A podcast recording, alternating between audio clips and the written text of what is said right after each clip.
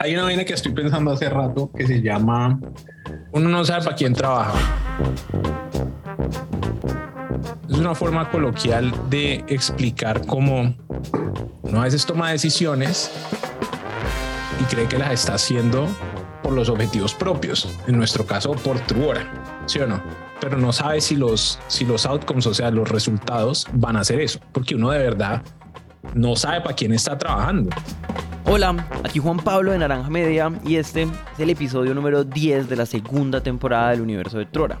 En los episodios pasados les contamos con mucho detalle el proceso en el que Trora levantó su serie A o su segunda ronda de inversión y cómo eso poco a poco fue cansando al equipo. Y aunque el resultado de todo esto es positivo, la sensación general o el saborcito que quedó después de todo no era dulce. O sea, no era solamente júbilo,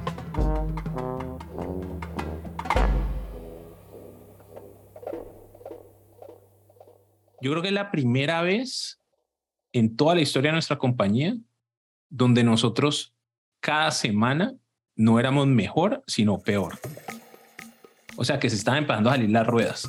Podemos pensarlo como es un carro que va andando a toda, ¿sí o no? Y estamos tratando, se da cuenta que es un carro, que hay un risco y están dando a toda para llegar a una rampa y llega al aire y llega al siguiente nivel. Si me entendés? Como un Ivo caníbal de estos que va el carro a toda, estamos tratando de acelerar para tener la velocidad en la rampa y llegar al siguiente nivel. Como empujamos tan duro y cometimos algunos errores de comunicación y toda esta cosa y estábamos quemando al equipo, logramos la rampa, o sea, hicimos la ronda y vamos en la rampa. Pero cuando vamos ahí en el aire, se nos empiezan a caer las ruedas. Si me entendés? Empiezan a sofar los tornillos y todo eso. Quiero explicarles mucho mejor a qué se refiere Daniel con que las ruedas se están cayendo, porque es una mezcla de varias cosas. Para empezar, en ese momento... Llevábamos dos años de pandemia de estarnos viendo a través de pantallas, de tener como muy poca interacción. La relación que yo tuve con el equipo fue virtual, incluso una de mis, pues más, o sea, mi más amiga de Trura, la relación literal fue todo online. Y con muchos de ellos pues nunca, pues nunca nos habíamos podido ver. Por ejemplo, todo mi equipo estaba fuera de la ciudad.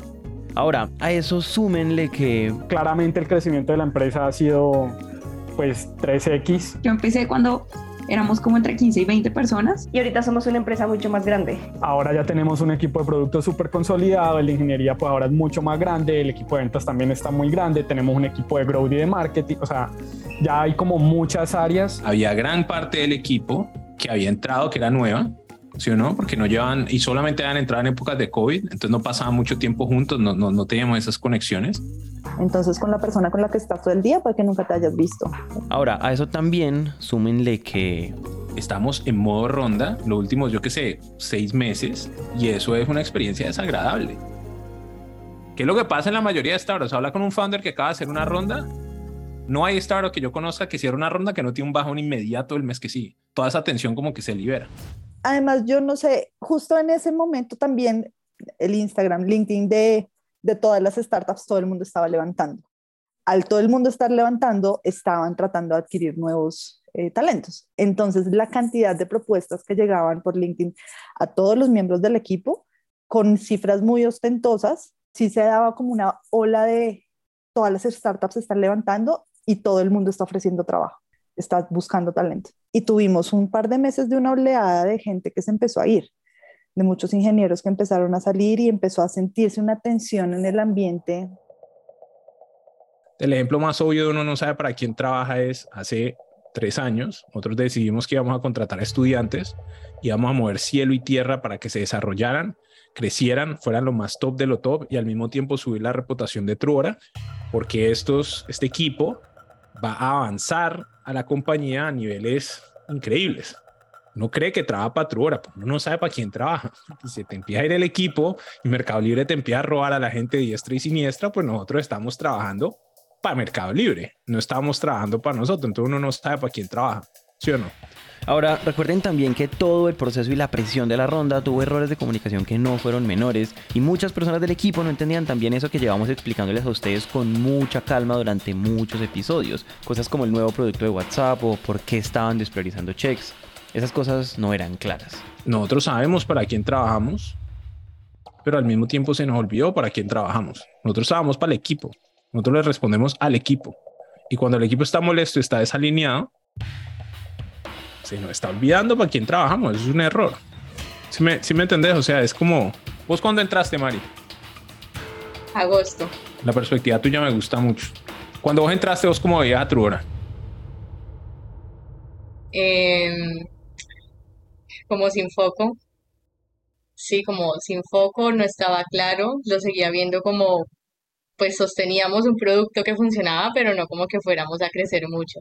Entonces, hay desánimo y el, como el momentum, eh, la sensación de para dónde vamos, es demasiado importante en esta hora, porque uno necesita como mucha resiliencia o fe.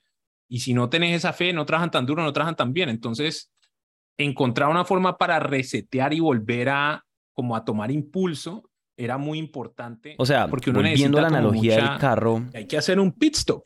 O sea, hay que hacer un pit stop, hay que cambiar de llantas, hay que alinear, hay que echarle gasolina, hay que respirar, hay que bajarle la temperatura a las cosas, porque nosotros no estamos en una carrera de 70 laps, nosotros estamos ni siquiera las 24 horas, sino que estamos las 2000 horas de tocancipá, yo qué sé. ¿Sí, sí me entendés? Entonces necesitamos, necesitamos ese pit stop, necesitamos ese, ese alto en el camino. Desde que empezó a terminar pandemia, o sea, en febrero que yo vine a Colombia, o sea, febrero de 2021, que vine a Colombia, que yo hice como un tour por todas las oficinas y como que me vivía con todos. Y luego que yo en verano fui a Brasil, en ambas ocasiones nos dimos cuenta que hacía mucho falta que la gente se viera. O sea, a mí sí me tocó ver mucho en esa época como la importancia de vamos a un picnic todos juntos. Y me pasaba en todas las oficinas, en todas las culturas. Vamos a cenar todos juntos, vamos a un picnic todos juntos.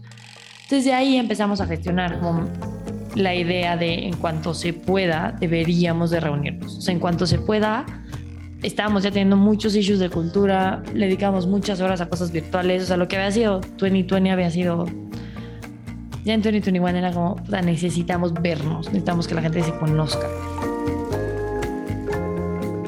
Entonces, eh, después de Brasil, ya estábamos hablando temas de ronda.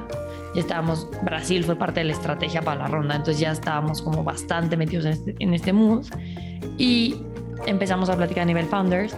Cuando se cierra ronda, hay un trozo de la ronda, es un budget que vamos a alocar para poder hacer un viaje todos juntos. Y desde ahí se empezó a pensar.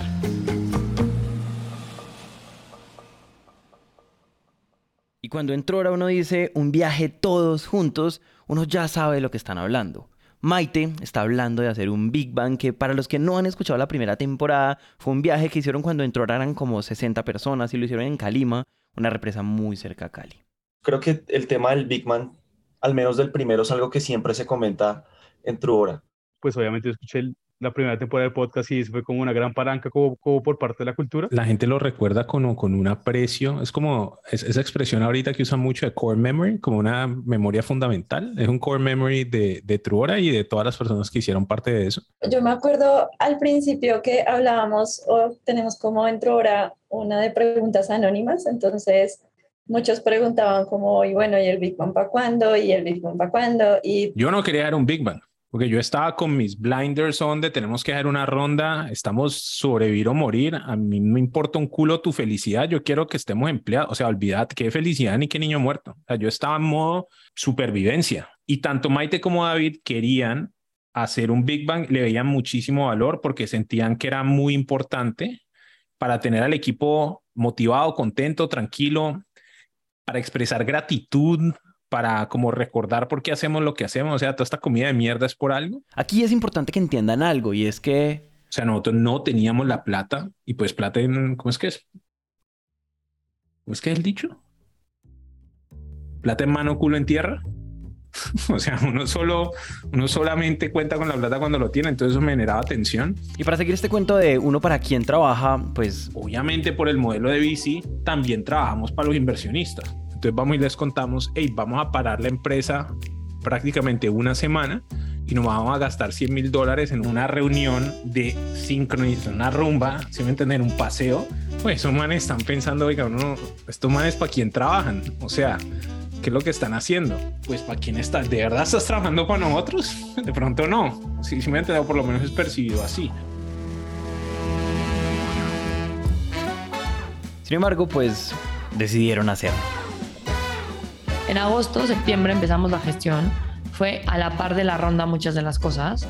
Maite y Mauricio Rojas, nuestro financiero, fueron los que echaron el Big Man al hombro y todo el equipo pues de, de, de People. Cuando a mí me dijeron va a haber Big Bang, yo no sabía que me iba a tocar organizar eso para más de 100 personas y nunca había organizado nada que no fuera para más de dos personas. Y entonces, en un All Hands, termina el All Hands y Maite manda como unos tiquetes de avión.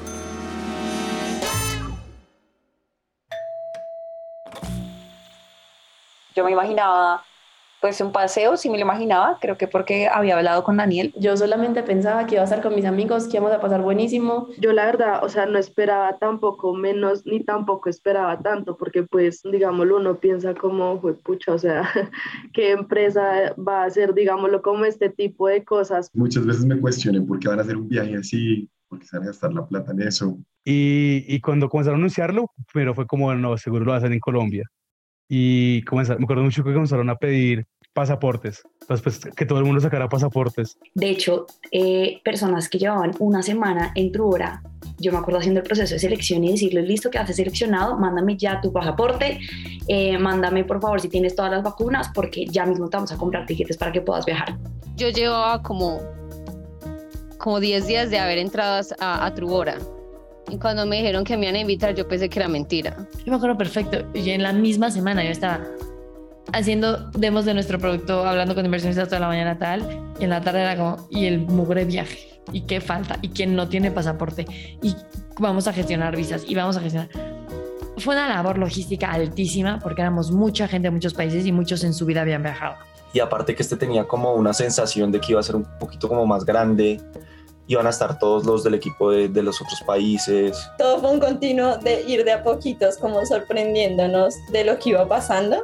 Una de las primeras cosas que había que decidir era dónde hacerlo. Yo sabía que teníamos personas de varios países en los que podían ir y que había muchos pasaportes, mucha gente sin pasaporte y mucha gente sin visa americana. Ya nos había pasado con San Francisco y el peor sentimiento de San Francisco fue gente que no podía ir porque no tenía visa. Entonces, en la selección del lugar, yo dije, no voy a elegir uno en el que por nuestra culpa de elección no puedan ir. Y queríamos solo países en los que Trora tuviera oficina o equipo. Hice un Excel y tenía todas las nacionalidades de Trora y el otro lado de la matriz, todos los países con playa. Entonces, la decisión que pensaría que es súper, uy, van a tener muchas opciones, la realidad fue que no. Entonces ya, como que en esta matriz, el único país en el que podíamos entrar todas las nacionalidades fue República Dominicana. Y dijimos, perfecto, tenemos 10 ingenieros en República Dominicana, acaban de abrir oficina, nos funciona súper bien. Nos tomó muy por sorpresa cuando dijeron que eran Punta Cana, fue como que wow. Yo dije, no puedo creer, o sea. La neta no me la creía, dije, güey, ¿qué empresa te lleva a Punta Cana? O sea, cinco días todo pagado y a conocer realmente a tus amigos. O sea, hay mucha gente que jamás había salido del país. Era el primero de la familia que, que viajaba en avión. Me recuerdo mucho que hablaba con, con algunos ingenieros que era la primera vez que conocían el mar. Yo tenía 10 años sin ir al mar. 10 años. Hay algo que no les he explicado y es que como la ronda se había dado y entonces la adquisición de Subsign pues había ocurrido, pues también iban Renato, Getulio y todo el equipo de Subsign en Brasil. Les voy a decir la verdad. Yo eh, creía que era una broma hasta el último momento. Eh, las otras personas de Brasil me preguntaban, no creía que era verdad. Cuando me enviaron el pasaje, creo que 15 días antes del viaje, ahí ya creí y dije, me voy para Punta Cana. Muy buenas noches. Bienvenidos a bordo, mi nombre es Paz y estaré a cargo del vuelo. Con decirte que estaba tan emocionado por el Big Bang que el vuelo era a la una de la tarde y llegué a las 7 de la mañana al, al aeropuerto. yo, no, yo no me quería perder ese vuelo. Básicamente estábamos en diferentes vuelos, unos viajaban en la mañana, otros en la tarde, o sea, llegamos a diferentes horarios, como en diferentes horas al hotel. Entonces apenas llegamos, eh, nos dijeron, descarguen las maletas, déjenlas ahí tiradas en el lobby y váyanse de una vez a, a donde están en el cóctel porque lo están esperando. Fue como que el Walt Disney para todos los astronautas. Fueron por ahí 30 minutos de solo abrazos. Todos nos abrazamos, era un momento de mucho amor. Ibas pasando, saludando cada mesa y todo el mundo se paraba y te abrazaba. Y en verdad fue mucho tiempo de solo amor.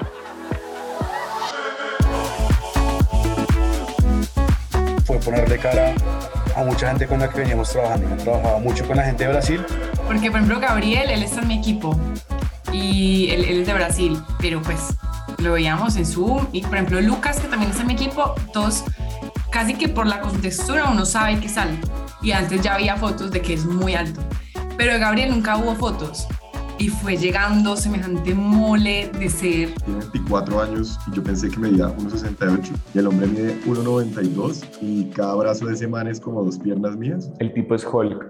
Los vi y era como, parece que hay una conferencia de la selección nacional de rugby en, en Punta Cana. Y creo que también Lucas. O sea, ya, ya habíamos visto como foticos de que él, él era alto, pero aparte cuando lo ves es un man como de dos metros, o sea, fácilmente podría ser como un jugador de la NBA o una vuelta así. me parecieron excelentes personas, como demasiado lindos, todo el tiempo presente en todo, pues todos hablamos en español todo el tiempo, pero pues para ellos todo el tiempo haciendo el esfuerzo de estar con nosotros, de pasarla bien con nosotros, cualquier actividad que dijéramos como, ay, vamos para allá, vamos para allá, ellos firmes ahí con todo, entonces me parecieron increíblemente top, como que quiero parchar con ellos todos los días. Como que uno va construyendo con la gente cosas muy bacanas y cuando uno las ve en vivo, como que eso se potencia por mil. A mí me pasó eso. Y yo creo que me impresionó mucho de los ingenieros. Cuando uno dice ingenieros, uno cree que es gente como más tímida, muy calladita, como, como en su sitio o en su mundo y cero.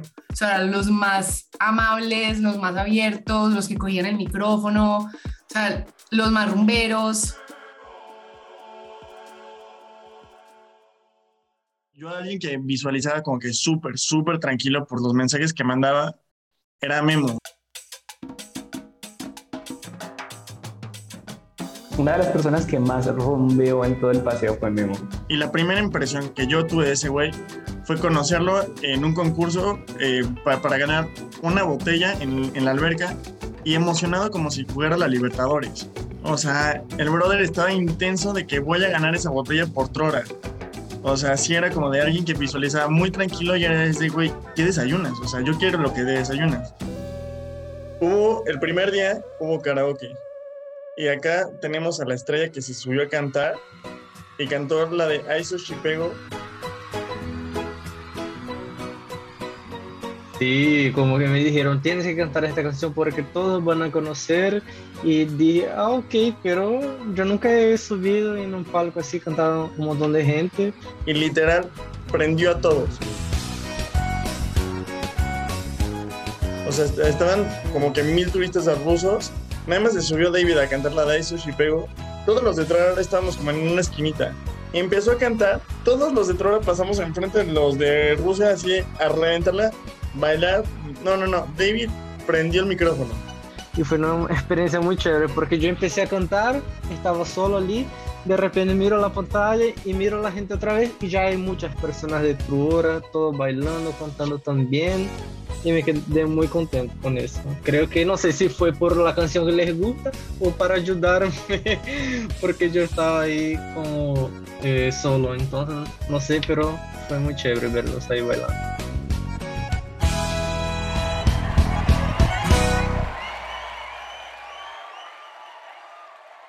Nosotros paramos la compañía una semana. Pues supuestamente, porque no desarrollamos una semana. ¿Y los clientes qué? Si nosotros supuestamente trabajamos para los clientes.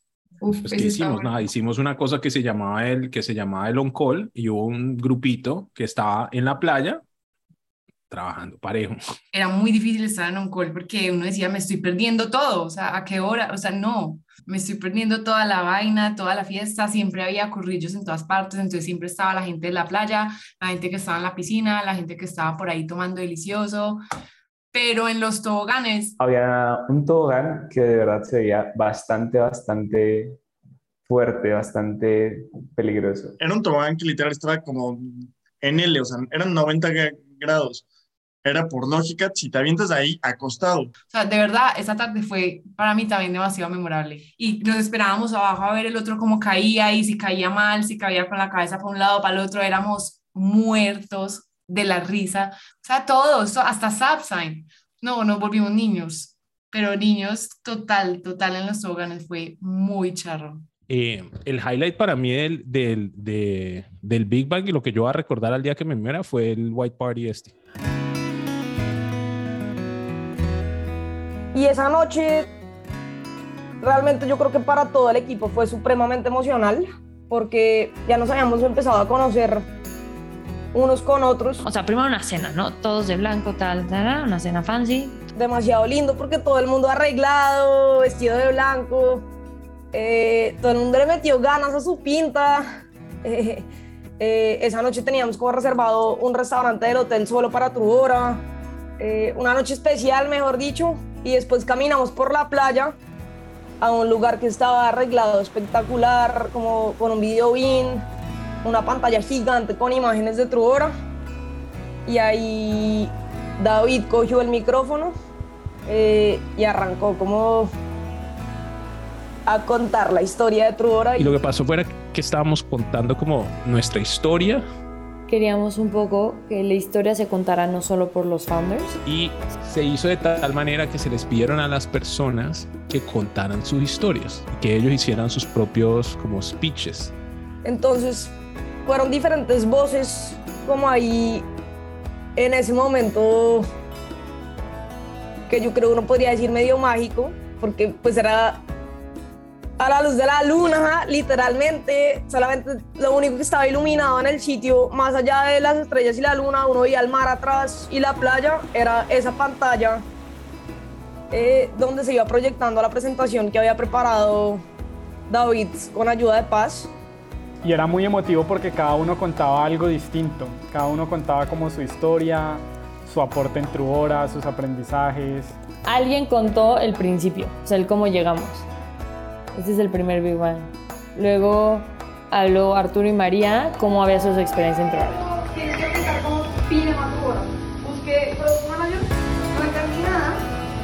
pero pues... A mí me pidió que fuera, a mí me pidió que yo hablara como de la diferencia entre lo que había sido mi trabajo en el metro y lo que era mi trabajo en Truoro. Pero yo me acuerdo ahí hablando y yo me acuerdo ya como que la visual, no de la gente al lado mío, sino viendo a la gente de frente, un poco porque para muchos Truora es su primer trabajo. Entonces él quería como mostrar esos con- contrastes entre cómo alguien que viene de otra empresa puede llegar a Truora y vivir los valores de Truora su máxima expresión. Y sabes, también me acuerdo mucho de Arturo.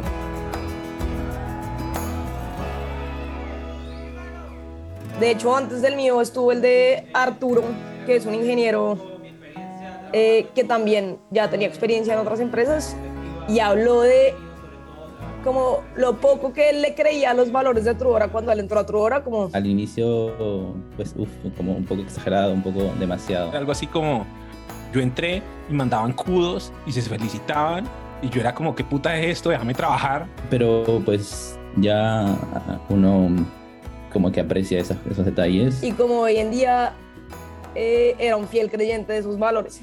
Quizás mi objetivo era un poco eh, hacerles ver a varios que recién entraban a Trubora que no siempre es así en todas las startups y no siempre es así en todas las empresas.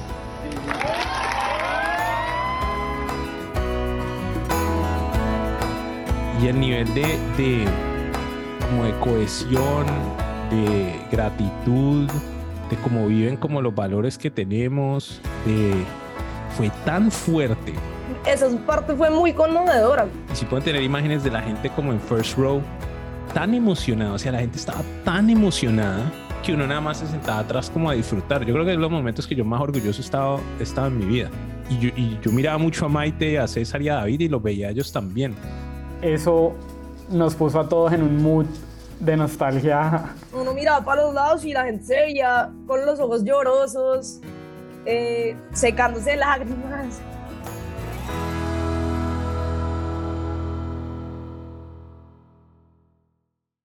Luego Lilia, que es la primera ingeniera de Trora, contó el principio, entonces lo del papelito, la oficina, cómo montamos cosas. Luego Morán, que se unió en el Big Bang pasado, ¿sabes? Esa fue la primera vez que conoció a todos, contó su historia de, de Compus de Trora desde ahí. Margarita habló de la pandemia y todo lo que hicimos para hacer un equipo unido, unido en pandemia. Andrés Rendón contó un poco la historia de cuando empezamos a trabajar en WhatsApp, cómo había sido toda la adrenalina y un poco lo que ya hemos contado en este podcast, pero ahí al frente de todo el equipo. Y hablaron los de Zapsign. Entonces se presentaron, bueno, habló Renato creo yo, Tulio, uno de los dos. Las palabras de Dani Ortega, eso se me habían olvidado. Bueno, no, a mí me cuesta mucho hablar en público, entonces yo fui la única que el discurso lo hizo escrito. Dani Ortega las preparó, las leyó, pero fueron palabras. El discurso de Dani Ortega fue el que más lágrimas le sacó al equipo. La primera parte era mucho la, importancia de ver hacia atrás. Creo que era mucho recordar qué habíamos logrado, porque siento que a la velocidad o al ritmo en que avanza Truora y avanzan en general las startups, como que uno nunca logra recopilar y decir, todo esto fue lo que logramos dentro de los errores, aciertos, fallos, ganancias, pérdidas, etcétera. Entonces empieza hablando mucho de la importancia de recordar y, y viene de una, de una frase que es recordar, que es volver a pasar por el corazón. Y es que ahí sucede esa sensación del familiar acelerado. Y de ahí resalto lo que los hitos más grandes de cada equipo. Y como explicándoles qué era lo que admiraba de cada uno de estos equipos.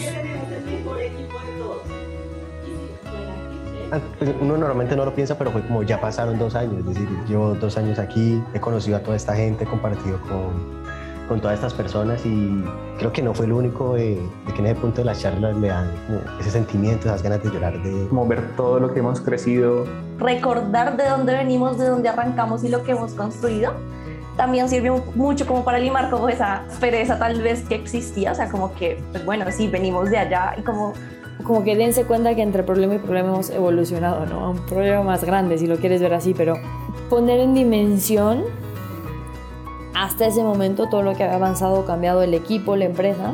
y ves, oye, esto empezó en Colombia y ahorita estás disfrutando con 120 personas en Punta Cana, es de, esto es un monstruo y esto es un proyecto que va a crecer y tiene un chingo de futuro. Y ya al final es de verdad un gracias de corazón al equipo y un poquito motivación a lo que sigue. Hermoso. Hemos llegado hasta aquí, pero bueno, ahora nos viene un poquito más de retos, ¿no? Como que un intermedio entre lo que fue, pero lo que sigue, ¿no? Entonces como que ese fue el cierre del, del discurso. Espero 2022 de nuevos retos que lancen a nuestros corazones. Muchas gracias.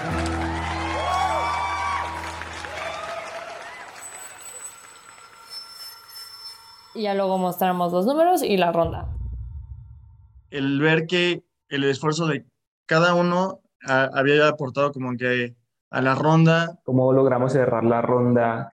Justamente lo que termina diciendo David es, ahora estamos frente a este reto de un nuevo producto y hacia allá vamos todos. Y hacia allá vamos a trabajar todos. y era rectificar por qué estábamos acá y por qué unidos íbamos a lograr como grandes cosas, pero, pero sí noté un gran cambio ahí. Entonces también para mucha parte del equipo fue como la presentación de, ok, hubo un cambio. Cuál es el foco a donde queremos llegar, como que queríamos hacer. Y... Y pues ya cuando nos comunican como toda la nueva estrategia, ya se siente otra vez como que hay un rumbo. Creo que pues el Big Bang sí nos dio ese nuevo norte, reorganizó equipos, reorganizó focos después de eso dentro de los equipos, que me hace a mí tranquilizarme mucho más de que hay foco y ahora sí hay un norte.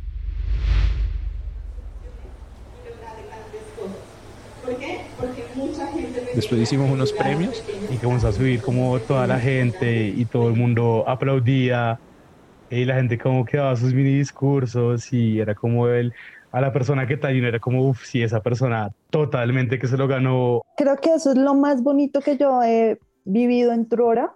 Nunca me había pasado en otra compañía. Y es como tus compañeros se emocionan por tus éxitos. O sea, no es como, ay, eh, Ana me ganó un premio, que, ¿y por qué no yo? Nadie estaba pensando en ganárselo por sí mismo. ¿No? Es como, qué emoción, lo siento propio porque he vivido este camino con ella. Eran como, yo quiero que esto sea, que se lo gane esta persona que a mí me ayudó a llegar a donde llegué. Uf, sí, además que subía gente que, había, que no sabía que había molido muy duro. O sea, hay muchísimo mérito en el equipo. Se siente mucha emoción, como, como si la gente se estuviera ganando un Nobel o un Grammy, yo no sé, como la gente muy emocionada, el que se lo gana también se ve muy emocionado y los amigos muy emocionados. gritábamos saltábamos sea, llorábamos de la emoción al final cuando todos tomaron la foto fue como uff qué chévere como que ese momento también de la premiación Eh, luego empezó a llover en los premios y todos nos metimos debajo de la tarima, eh, abrazados a recibir entre todos los premios. Fue muy bonito.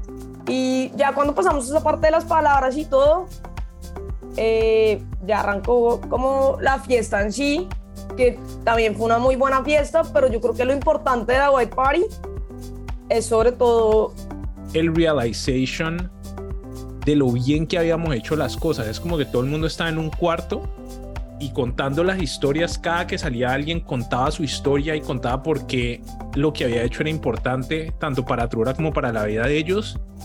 Y todo el mundo decía, yo ayudé a que esto sucediera. Entonces, la sensación es mucho más, es más pura que una rumba, es como, es como orgullo de todos, donde la gente es como, qué bueno que estamos acá. Esa es la sensación como, eh, qué bueno estar aquí en este momento. A mí sí me faltaba esa chispita de cierto sentido de pertenencia todavía por hora. Y en esos días leía algo que, que, alguien publicaba en LinkedIn y era como que uno no se quema por trabajar muchas horas, uno se quema por trabajar en algo que no le genera como ni valor ni aprecio. Entonces, en ese momento sí me faltaba como esa, esa chispita que prendiera la gasolina de, uy, dentro ahora como que vale la pena, como se pueden hacer muchas cosas, esto te emociona. Y como post Big Bang, post ver la visión, fue como ya ahorita, como que sí, sí, sí tenía como esa, esa gasolinita que, hacía falta, ¿no? Un poco lo que decía María ahorita hizo como clic y fue esa llama de estoy 100% comprometida con Trola. Eh, fue, un, fue un escenario y un espacio muy, muy emocional.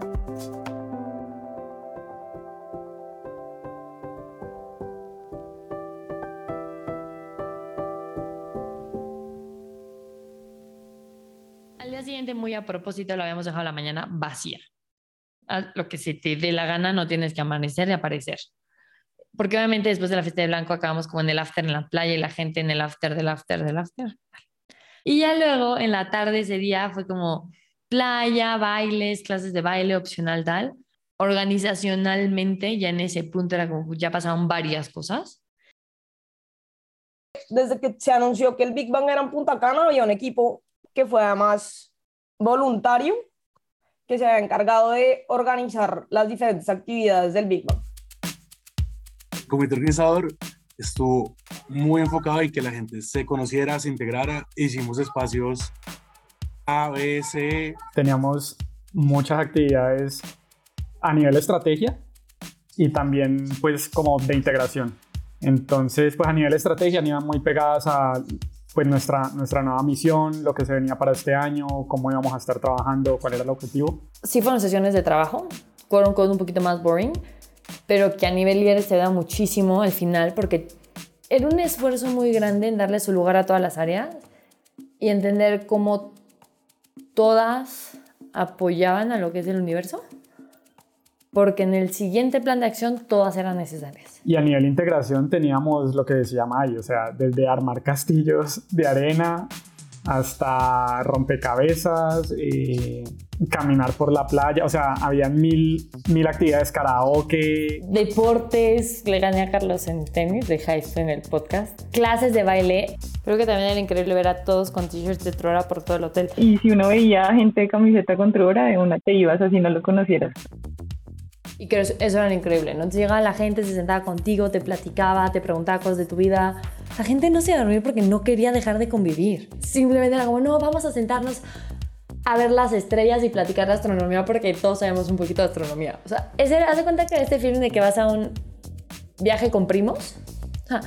es que es, es, esa sensación como que todo el mundo, o sea, el día dos eran hermanos y mejores amigos. Ese era el feeling. Era como un sentimiento de aprecio y de buena onda 24/7. Hay una vaina que yo siento que cuando uno trabaja remoto es casi imposible de replicar y es la confianza y la familiaridad, ¿sí o no? Entonces, cuando uno trabaja en un startup o en cualquier parte, si hay confianza, uno tiene como shorthand, se llama, o sea, uno, uno no tiene que hablar tanto, cree en lo que está diciendo el otro, hay buena fe, hay buenas sensaciones. Entonces, pasar tiempo juntos genera esa confianza y un ambiente donde eso pueda suceder es demasiado valioso. ¿Sí me entendés? Entonces, para tener una cultura de familiaridad, de confianza, de estamos todos en el mismo equipo, pasar tiempo juntos es súper importante. Después de varios días de esto que les estamos narrando, el penúltimo día... Teníamos eh, un boat party. Pues si tuviera que decir un momento memorable, como viéndolo en retrospectiva, sería la fiesta en el, en el bote. Más por el hecho de que pues será el último día. Habíamos organizado rentar dos catamaranes gigantes para ir a la vuelta como a las islas, a la playa, tal, mil fiesta, mil tal. Ahí ya no estaban todos, pero había varios. Además que el bote tuvo algo muy épico, fue que en minuto cero dijeron, bueno, hay dos botes, el, bote, el primer bote de 60 personas, ahí se van los de la fiesta. Todos los de la fiesta salimos corriendo, gritando, como dejando claro que ese era el bote de la fiesta. Fue muy chistoso, obviamente nos subimos y obviamente eran los que estuvieron en, la, en la white party hasta el final, los del primer día, los que fueron a la habitación. Yo me acuerdo mucho ese momento que dijeron, bueno, los de la rumba para el primer bote, todos, la gente corría para coger cupo. Entonces, de una, eh, un grupo de gente como, ¡wey, wey, wey, rumba, rumba, rumba! Y se, y se fueron y se montaron de, de, una el barco de los 60. Literal, eso fue real, todo el mundo gritaba 60, 60, los del 60, unos corriendo. Y obviamente todo el mundo intentaba integrarse demasiado y ese fue el objetivo, pero llega un punto en que la gente que siempre remata y los que están ahí en la fiesta, pues se van uniendo como imanes, ¿no? Entonces siempre terminan los mismos al final de la fiesta, siempre son los que quieren más rumba, los que quieren más desorden. O sea, ahí se empieza a ver como realmente esa energía entre personas. Y los que nos quedamos tranquilos, estamos como que, "Ah, bueno, no vamos en ese, está bien. Y me pareció bien chistoso como la diferencia entre barcos, porque eso fue ya el último día. Como que ya habíamos un grupo que como que las pilas se nos habían acabado y había otro grupo, el, el grupo que se fue al barco de la rumba, con todas las pilas. Felices, no, fue demasiado top.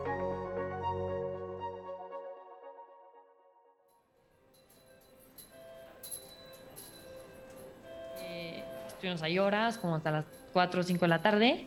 Y luego ya regresamos en la noche, dinner chill, y el equipo organizó la despedida.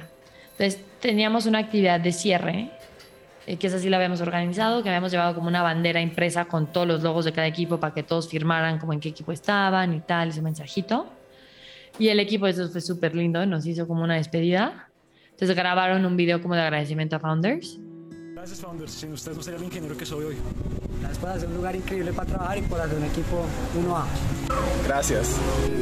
Eh, muchas gracias a los fundadores por todo lo que están haciendo por nosotros y bueno, mil, mil, mil gracias. Muchas gracias a todos los fundadores. Eh, considero que Trubora cambia vidas y gracias por cambiarme la vida. Gracias Founders por ser una inspiración para cada uno de nosotros. Eh, hola Founders, quería agradecerles por esta oportunidad tan grande, conocerlos a todos, me ha parecido una El mejor video de la vida, yo lloraba. Sí, definitivamente. Eh, y estuvo muy cool, la verdad como que dio un muy buen cierre en general y como que ya todo el mundo pues al día siguiente se iba, unos muy temprano, unos muy tarde. Es como que igual estuvimos, en- siempre acabamos en la playa. Entonces todos en la playa, conviviendo, tal y fue el cierre. Y ya, el 5 fue el día que todo el mundo se regresó. Y como que, que todo acabó. En el Big Bang, como que, no sé, todo empezó a cobrar sentido otra vez y todo ese negativismo se fue dejando de lado. Mm, como que se fue cerrando como ese ciclo de pesimismo y ahora hay un ciclo positivo. Eh, en el fondo en ese sentido cambia mucho porque, no sé, clásico, me pasaba que me conecto a una reunión con un cliente cinco minutos antes, el cliente no llegaba y cada uno apagaba el, el- el micrófono con el PM y no, te, no hablabas nada. Ahora me pasa eso y, y, no sé, empiezas a, no sé, a hablar de cualquier cosa y, y en el fondo porque ya generaste un poco ese link. Entonces, eh, la relación se escapó un poco eh, de lo laboral o, o se extendió más que se escapó Daniel decía que su feeling del Big Bang era nunca sabes para quién trabajas.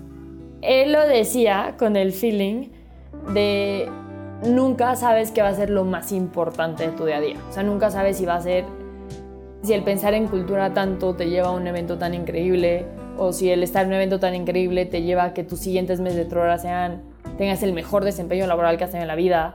Daniel lo decía en ese espíritu, en el de nunca sabes para qué haces las cosas hoy Y eso fue el Big Bang. Recordar para quién trabajamos. Y así parezca que uno trabaja para muchas fuerzas distintas, trabajamos para, para el equipo. Y que todo lo que estamos haciendo es para la persona que está sentada a la derecha, a la izquierda de nosotros o across the, the screen, del otro lado de la pantalla. Mi feeling del Big Bang era mucho más como de gratitud entre todos todo el rato y era muy increíble. Y eso es muy difícil de entender, porque lo importante del Big Bang no fue que fue en Punta Cana. O sea, no fue que fue un hotel espectacular, con parque de agua, barra libre, en restaurantes y en fiestas. o sea, insisto, este feeling de como amistad sincera se mantuvo. No es la emoción del paseo, sino la emoción de hacer parte de. No sé cómo frasearlo distinto. Si me entendés, es como que estamos haciendo una cosa juntos, tenemos una misión juntos y queremos el éxito de todos. Es, o sea, el ser parte de algo más grandioso que uno mismo.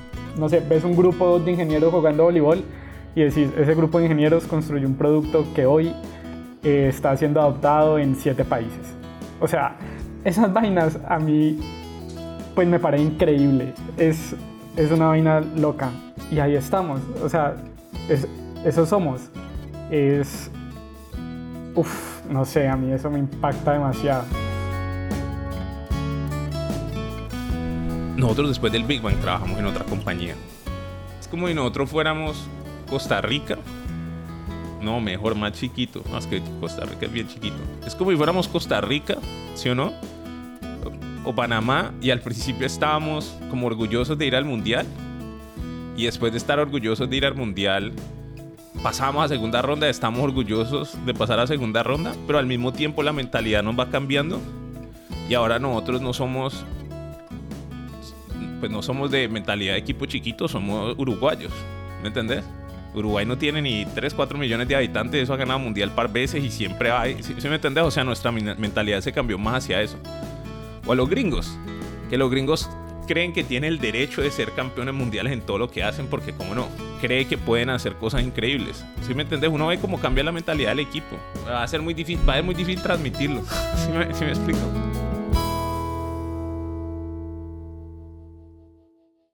Después de cerrar la ronda y después de hacer el Big Bang, pues esta historia sigue. El Big Bang fue en noviembre, el primero de diciembre. En noviembre y diciembre se empieza a preocupar la, la gente. O sea, se ve que el mercado como que se está cayendo y como que está cayendo duro. El mercado está como grave, o sea, las cosas, el mercado público está como mal.